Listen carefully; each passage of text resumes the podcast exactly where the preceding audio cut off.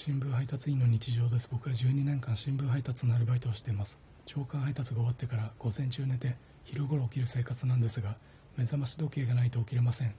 目覚まし時計は携帯の目覚まし機能も入れて全部で3つあります。いつもは2つセットしていて3つ全部セットするときはアーティストのライブに行くときや献血に行くときなど絶対に外せない用事があるときは3つの目覚まし時計をセットしています。今日は起きてからちょっと経って夕刊配達があるので2つの目覚まし時計をセットしなきゃいけないのに2つともセットし忘れて寝てしまいました。ただ起きなきゃいけない時間の昼頃にラジオトークの収録トークにありったけのリアクション通知がありそのリアクション通知で起こしてもらいました。ラジオトークリアクション通知のおかげで夕刊配達に間に合い今日も届くべき人に。